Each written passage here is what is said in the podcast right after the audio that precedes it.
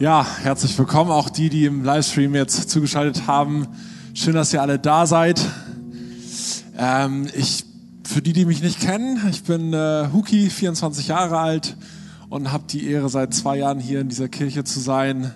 War davor in Bremen eine Zeit lang, in einer wunderschönen Stadt, für die, die es noch nicht kennen. Und ähm, ja, ich gewöhne mich so langsam an Hamburg. Das Einzige, woran ich mich noch nicht gewöhnen kann, ist der Fußballverein. Aber das ist ja was anderes. Wir wollen uns mal auf Jesus konzentrieren. Jeder, der es glaubt, sagt gerne Amen. Ähm, und ich habe tatkräftige Unterstützung bekommen, ganz viele Ermutigungen äh, für diesen Tag heute, für meine Predigten. Und äh, meine Mama ist extra aus Syrien angereist. Das war ein kleiner Scherz. Sie ist aus Bremen, aus der wunderschönen Stadt, die ich eben erwähnt habe, hergekommen. Eigentlich nur wegen meiner Schwester. Ich war nebenbei eigentlich. Aber Mama, ich freue mich trotzdem, dass du da bist. Ähm, und ich möchte mal so eine kleine Geschichte erzählen, einfach damit ihr wisst, ich liebe ja Familienleben, ne? Das ist ja absolut klasse. Und äh, das kann manchmal super anstrengend sein, manchmal auch super toll. Und manchmal so ein Ding dazwischen, also eigentlich alles. Und ähm, wir pflegen seit zwei Jahren, also meine Schwester und ich, meine Schwester ist auch hier, äh, pflegen wir diese, diese, ähm, diese Kultur, dass wir jedes Mal über Muttertag meiner Mama eine Reise schenken. So, und dann ging es das erste Mal nach Italien. Und jetzt müsst ihr euch mal kurz vorstellen, Leute, sie wusste nicht, wo es hingeht und sie ist noch nie in ihrem Leben geflogen. Noch nie. Okay, nach über 50 Jahren, ja, meine Mama sieht aus wie 24, aber nach über 50 Jahren, ich krieg Geld dafür, deswegen ich musste das sagen, nach über 50 Jahren fliegt sie das erste Mal und wisst ihr, wie sie drauf war? Zwei Wochen vorher, glaubt ihr, sie konnte schlafen? Nein, da war gar nichts mit Schlafen. Sie hat mir zwei Wochen vorher per SMS jeden Tag geschrieben, hey, ich habe meinen Koffer schon gepackt. Ich dachte so, okay, es ist etwas sehr früh, aber sie war so optimal vorbereitet und dann sind wir das erste Mal geflogen und ich weiß von dieser Moment, wo wir, wo, der, wo das Flugzeug abgehoben ist, sie hatte richtig viel Angst, sie war sehr nervös und ich, ich weiß nicht warum, wir haben einfach angefangen zu weinen. Wir waren uns in den Armen und wir dachten, es geht direkt zu Jesus, aber es ging nach Italien. So. Ähm, und beim zweiten Mal, da war sie so selbstsicher. Ja, ja, ich weiß schon, wie das mit den Kontrollen am Flughafen ist. Ja, ja, und dann meinte ich zu Mama, für die Rückreise haben wir leider keine Plätze zusammen. Sie meinte, ach, nicht so schlimm, ich kenne das ja mittlerweile. Ich so, okay, du bist jetzt so zwei Tage geflogen, nicht übertreiben. Ja, sie hat dann natürlich ein Upgrade bekommen zur Business Class. Hi und ich mussten hinten in der schäbigen Ecke irgendwo sitzen, das Flugzeug halten quasi. Ähm, aber es war herrlich zu sehen, wie, wie schön es ist, wenn ein Mensch sich an Dinge gewöhnt, dass er eine gewisse Freiheit bekommt. Und auch genau das ist mein Thema. Das Thema heißt, ich bin frei. Sagt mal alle, ich bin frei. Sagt's noch mal, ich bin frei. Sehr gut. Hey, und ihr habt das hier schon gesehen. Keine Sorge, wir wollen nicht Steinigung praktisch ausüben. Es geht nämlich um drei Stolpersteine, die uns unsere Freiheit rauben können. Vielleicht unsere Freiheit schon geraubt haben. Und jetzt kommt eine Sache, ihr Lieben, die habe ich ganz stark auf dem Herzen. Wenn du hier bist und wenn du vielleicht in einem Zwang bist oder irgendwo in einer Lebenssituation steckst, wo du sagst, da komme ich nicht mehr weg, da bin ich, da bin ich irgendwie verloren.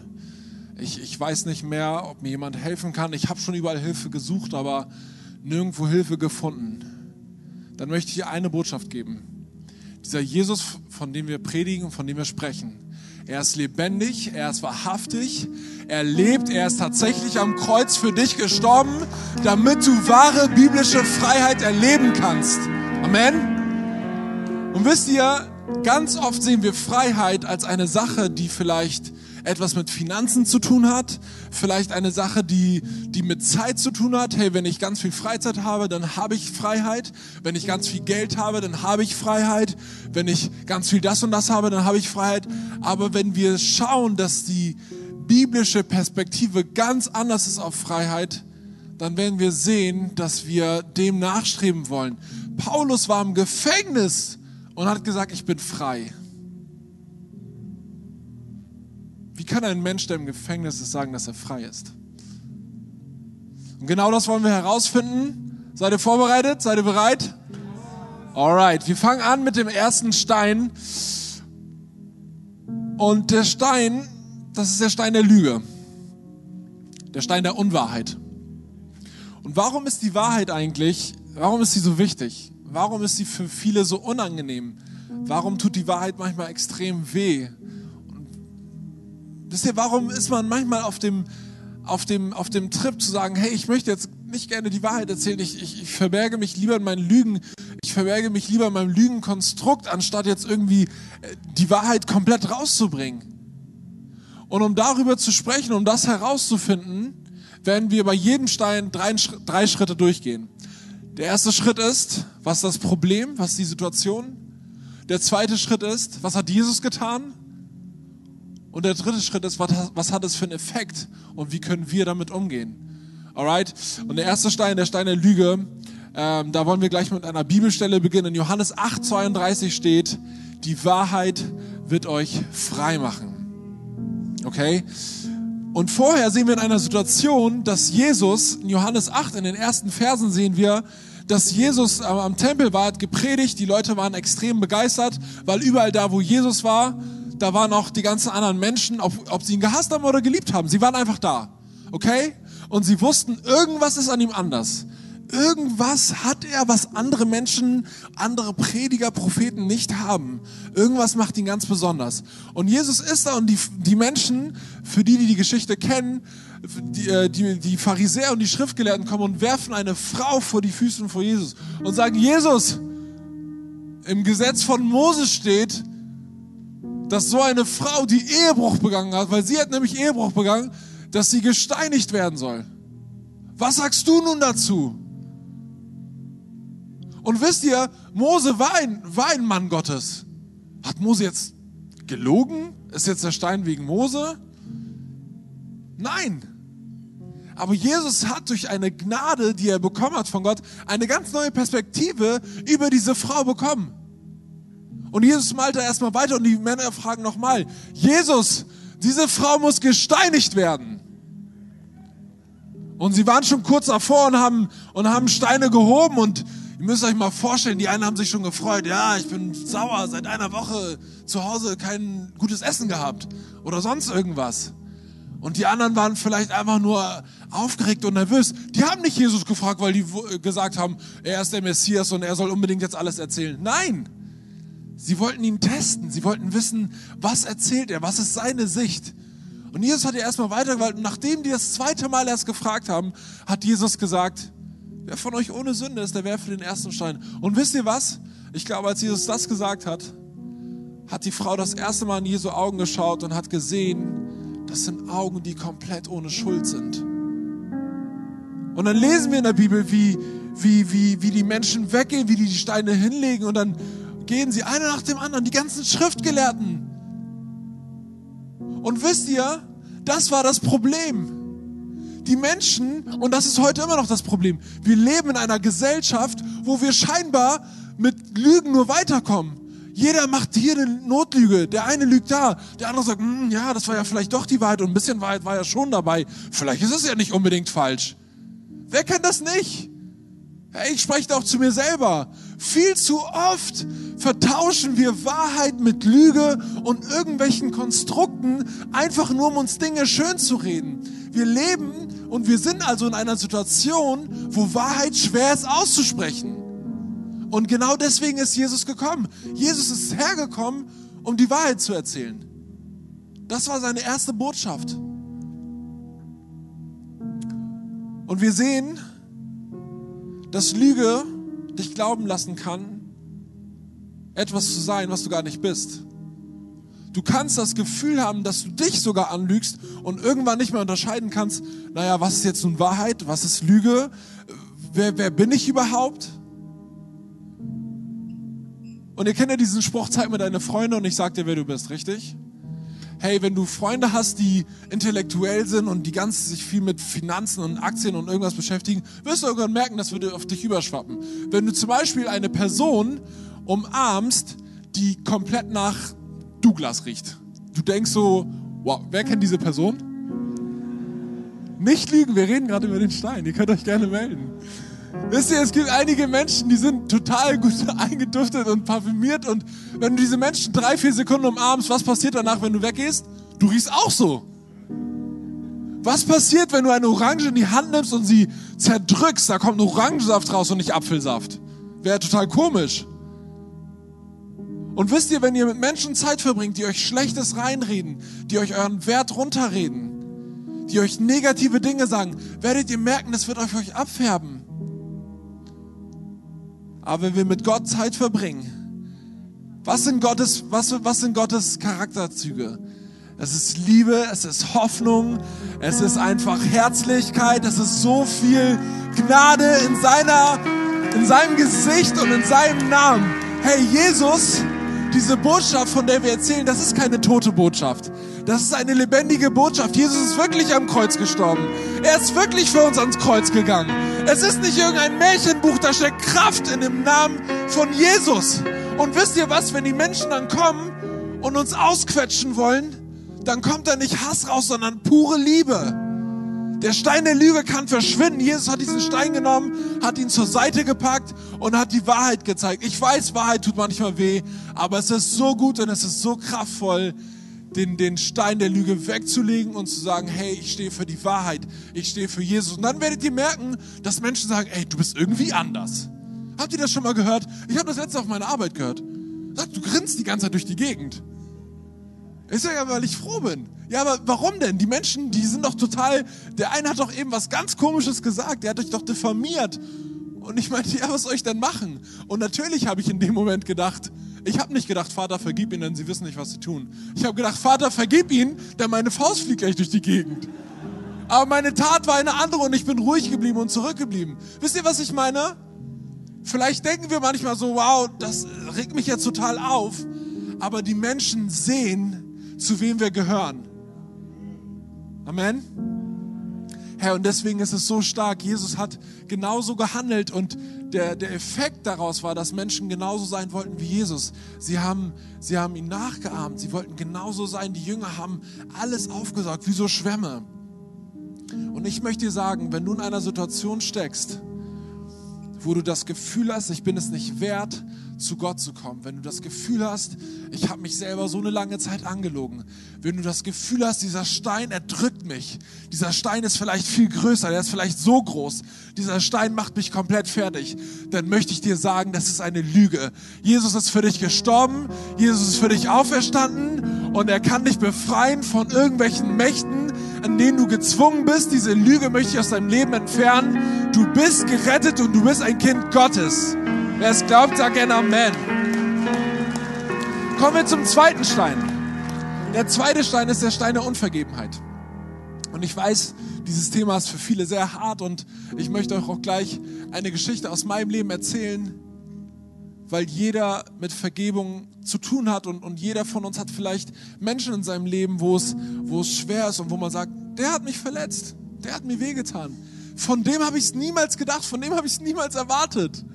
Meistens tun uns genau die Menschen weh, von denen wir es niemals erwarten würden, die uns so nah am Herzen sind. Und dann schleppen wir uns Monate, Tage, Wochen, Monate, Jahre sogar damit rum, diesen Menschen zu vergeben und wir merken, es tut einfach nicht gut. Es hindert uns an unserer Freude, es hindert uns an unserem Dienst, in unseren Freundschaften, in unserer Partnerschaft. Das wirkt sich aus. Und hey, wisst ihr was? Meine Botschaft ist nicht zu sagen, hey, egal was du hast, du musst jetzt sofort vergeben. Nein. Das verlangt auch nicht Gott von uns. Aber wenn wir in die Bibel reinschauen, Matthäus 18, 21, da fragt Petrus, da wandte sich Petrus an Jesus und fragte, Herr, wie oft muss ich meinem Bruder vergeben, wenn er immer wieder gegen mich sündigt? Siebenmal? Und wisst ihr, danach sehen wir in der Bibel, dass Jesus sagt, was sagt Jesus? 7 mal, das hört sich an wie ein Mathekurs, 7 mal 70, 43. 490, wenn man das zusammenrechnet, aber das meint Jesus gar nicht. Das heißt, wenn ihr am Tag 490 mal vergeben habt und jemand kommt euch und sagt, nee, stopp. Also Jesus hat gesagt, 490, das war's. Ich vergebe nicht mehr, das ist vorbei. Nein, so meint Jesus das nicht. Diese Zahl steht für Vollkommenheit. Diese Zahl steht dafür, dass wenn du vergibst, dass du vollkommen vergeben sollst. Kenne diesen Spruch, dass einige Menschen sagen, ja, ich kann vergeben, aber nicht vergessen. Wisst ihr, oder merkt ihr vielleicht gerade, dass das eine ganz andere Perspektive ist als die, die eigentlich Gott gibt? Gott sagt, er vergibt und vergisst. Viel zu oft sind wir in dieser Problemsituation und das ist der erste Punkt. Viel zu oft stecken wir da drin, dass Menschen uns ermutigen, ja, dem würde ich auch nicht vergeben. Das würde ich auch nicht tun. Ah, der hat dir sowas angetan. Na, dann stichelt man noch so ein bisschen rum. Ah, ich würde ihn an deiner Stelle auch blockieren überall. Für die jungen Leute unter uns. Und die ältere Generation fragt, was für blockieren? Was ist hier los? Blockaden? Nee. Ähm, und wisst ihr, das war das Problem. Das Problem war, und das Problem ist in unserer heutigen Gesellschaft, dass wir, dass wir mit Vergebung nicht so viel zu tun haben wollen, weil das unangenehm ist. Es ist unangenehm, sich mit Themen zu beschäftigen.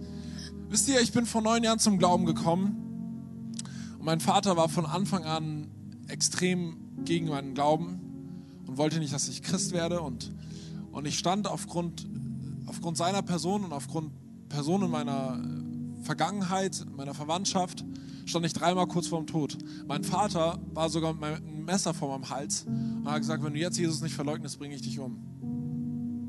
Und ich habe ihn angeschaut und ich habe gesagt, weißt du was, Papa? Ich liebe dich. Und er hat, er hat geweint, er hat das Messer fallen lassen. Aber nicht, weil ich jetzt so tolle Worte rausgebracht habe. Nicht, weil ich diese Power habe gesagt habe, wow. Ich habe mich nicht danach angeguckt und meinte, okay, du bist ganz schön krass. Nein, das habe ich nicht gedacht. Gott ist es, der uns in diesen Momenten die Gnade schenkt und die Perspektive schenkt, das, was er sieht. Und mein Gebet ist, dass ihr das seht, was Gott sieht.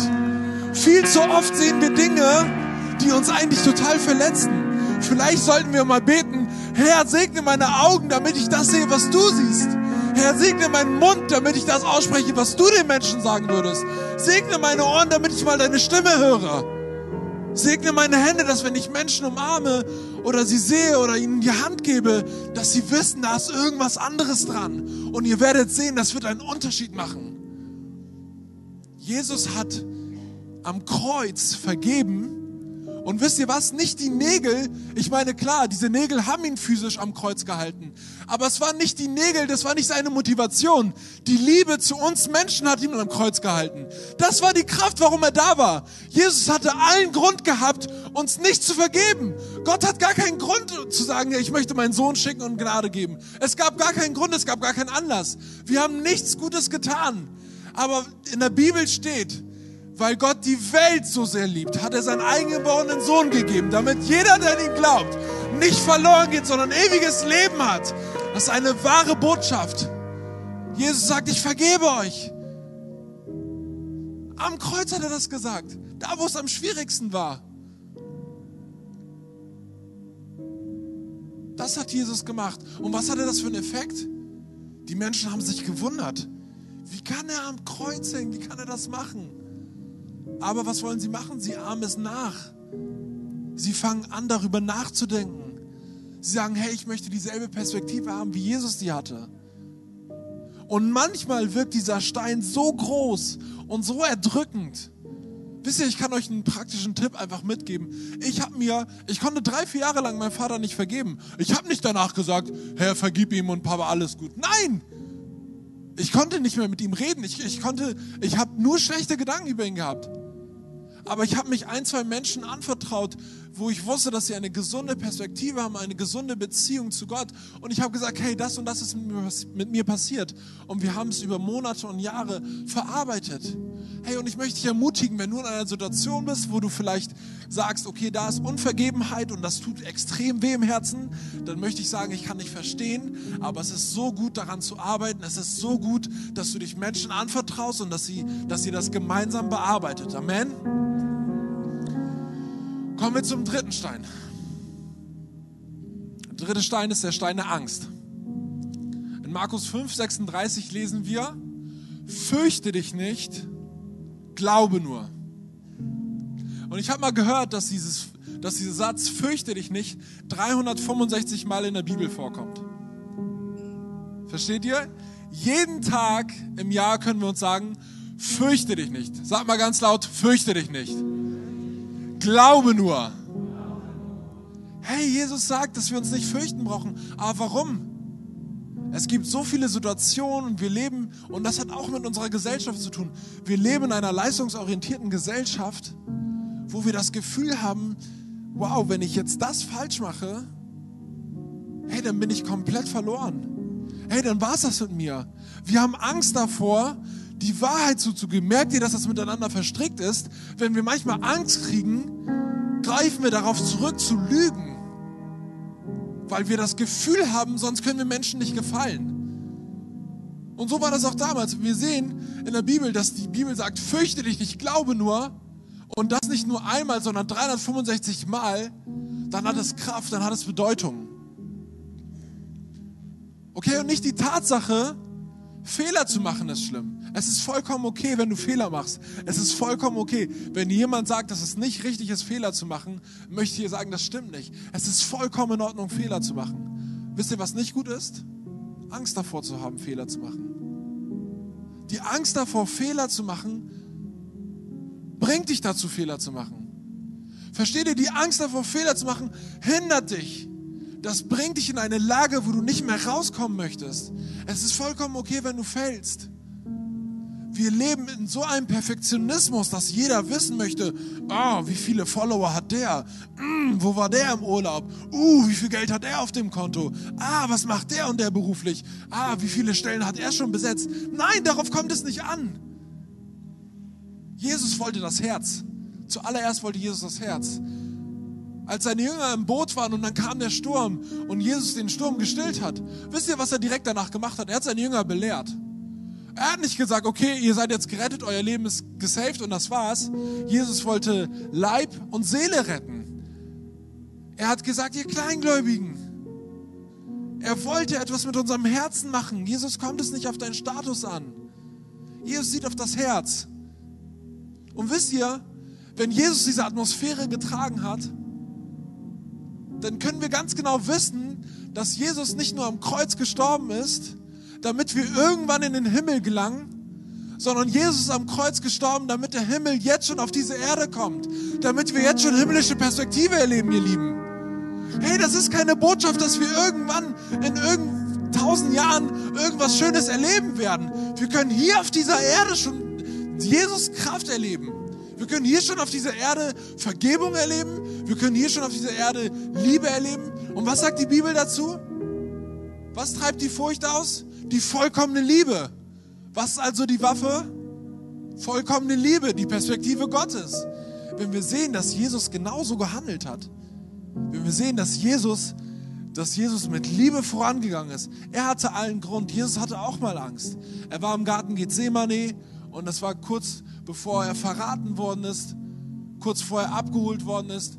Da lesen wir in der Bibel, dass Jesus Angst hatte. Er hat Blut und Schweiß geschwitzt. Er war komplett fertig. Okay, wir sehen auch in einer anderen Perspektive, als Jesus Bescheid gesagt worden ist, dass Lazarus gestorben ist. Jesus und Lazarus waren sehr gut befreundet.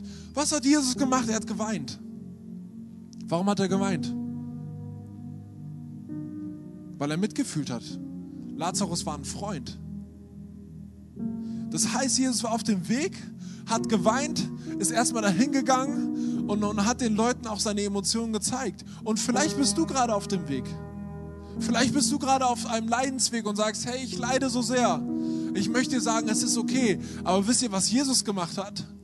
Er wusste, was die Verheißung Gottes ist. Er wusste, dass er mit seiner Kraft, die Gott ihm gegeben hat, Tote auferstehen lassen kann. Er hat gelitten, aber er kannte die Verheißung Gottes. Und ich möchte dir heute sagen, egal ob du leidest, es ist vollkommen okay. Du darfst leiden, aber vergiss niemals, dass die Verheißung Gottes so groß ist und so stark ist. Vergiss niemals, dass wenn du denkst, die Steine sind so groß, dass es für Gottes Perspektive solche kleinen Steine sind. Es sind teilweise sogar Kieselsteine. Es sind so kleine Steine für Gott. Vergiss niemals, und es ist vollkommen okay, wenn du sagst, hey Gott, ich fürchte mich vor den Dingen, die vor mir sind. Aber vergiss niemals, wer hinter dir steht. Hinter dir steht Gott. Hinter dir steht der Löwe von Juda. Der brüllende Löwe, der für dich kämpft und der für dich einsteht. Und sagt, das ist mein Kind. Ich möchte dir heute die Ermutigung geben, wenn du das Gefühl hast, dass du gefangen bist und dass du sagst, ich kann nicht rauskommen Jesus steht hinter dir. Jesus steht mit seiner Kraft und mit seinem Namen hinter dir. Und heute ist der Tag, wo wir aussprechen können, dass wir frei sind, dass wir frei werden können von diesen Dingen. Hey, ihr seid berufen, Weltveränderer zu sein. ihr, die hier seid, ihr seid berufen, Weltveränderer zu sein. Okay, glaubt ihr mir das? Ihr guckt mich gerade so an, als ob ich irgendwas anderes sage. Das steht in der Bibel, ihr seid Weltveränderer. Hey, in jedem von euch steckt das einzigartige Potenzial, dass ihr die Welt komplett auf den Kopf stellen könnt. In jedem von uns steckt das Potenzial, dass wenn wir die Liebe Jesu raustragen und wenn die Menschen uns zerquetschen, dass sie sehen, diese Menschen sind anders. Ich glaube daran, dass jeder von euch Gaben hat, die er in das Reich Gottes einsetzen kann. Sei es jetzt in der Kirche, sei es in der Umgebung, in Freundschaften, aber ihr habt das Potenzial. Die Menschen hassen uns, wir zeigen Liebe. Die Menschen wollen uns verfolgen, wir lieben kompromisslos. Die Menschen sind ohne Hoffnung, wir sind voller Hoffnung und zeigen, woran wir glauben. Hey, und manchmal ist es schwer. Es ist vollkommen verständlich. Manchmal ist es nicht leicht zu sagen, Gott, ich brauche jetzt unbedingt irgendwie Kraft oder, oder Liebe von dir. Aber wisst ihr was, wenn wir immer wieder zur Quelle Gottes zurückkommen, wir sagen, Gott, ich kann nicht mehr. Und es ist vollkommen okay zu kapitulieren und sagen, Gott, ich bin schwach, ich bin kaputt. Ich kenne das selber, ich kenne das so oft in meinen noch extrem jungen Jahren. Denke ich mir manchmal, wow Gott, ich habe mir vielleicht zu viel aufgetragen, vielleicht habe ich zu viel an Aufgaben angenommen. Aber wie stark ist es, in dem Moment zu Gott zu kommen? Gott sagt, meine Kraft ist in den Schwachen mächtig. Meine Kraft ist in den Schwachen mächtig. Du musst nicht jedes Mal unbedingt Stärke zeigen, du darfst schwach sein. Lass uns frei machen von den Standards dieser Welt, von den Perspektiven, wo die Menschen sagen, genau das ist Stärke, genau das ist Vergebung, genau das ist Liebe, genau das ist äh, Lüge oder sonst was. Lass uns davon frei machen und zur Quelle Gottes zurückkommen. Amen. Lass uns gemeinsam aufstehen. Ich möchte, dass wir gemeinsam beten und dass wir gleich ganz praktisch werden. Herr, weil ich glaube, dass, dass in jedem von euch einfach Potenzial steckt, liegt mir einfach auf dem Herzen, dass wir gleich mit zwei, drei Menschen zusammenkommen und dass wir beten. Ihr müsst nicht eure großen Anliegen sagen. Wir werden nachher noch die Möglichkeit haben, da wird uns Konstanze reinführen. Aber jetzt möchte ich einfach nur, dass wir uns gleich, gleich segnen. Okay, wir beten hier zusammen und dann, und dann könnt ihr einfach euer Gegenüber segnen. Ihr könnt ihn segnen mit, mit Freiheit. Ihr könnt ihn segnen mit den Dingen, die Gott auf euer Herz legt. Amen. Gott, danke, dass du so groß bist. Danke, dass du so herrlich bist, so genial. Und danke, dass du deinen Sohn nicht verschont hast. Gott, da wo wir manchmal Hoffnungslosigkeit haben, da bringst du Hoffnung rein und Kraft. Da wo wir manchmal denken, wir sind komplett kaputt und am Ende, da fängt deine Kraft erst an. Unser Ende ist dein Neubeginn. Unsere Hoffnungslosigkeit ist deine, deine Chance, bei uns einzugreifen. Gott, und ich bete, dass wir in die Situation kommen, dass wir unser Herz jetzt öffnen können und sagen können, hier bin ich Gott, gebrauch mich, hier bin ich Gott, ich bin kaputt, hier bin ich Gott, ich lebe in Lüge, ich lebe in Unvergebenheit, ich lebe in Angst, hier bin ich Gott, nimm mein Herz und mach was damit.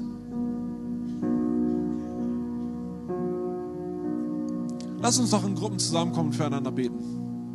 Und das Worship-Team wird uns in den Lobpreis führen.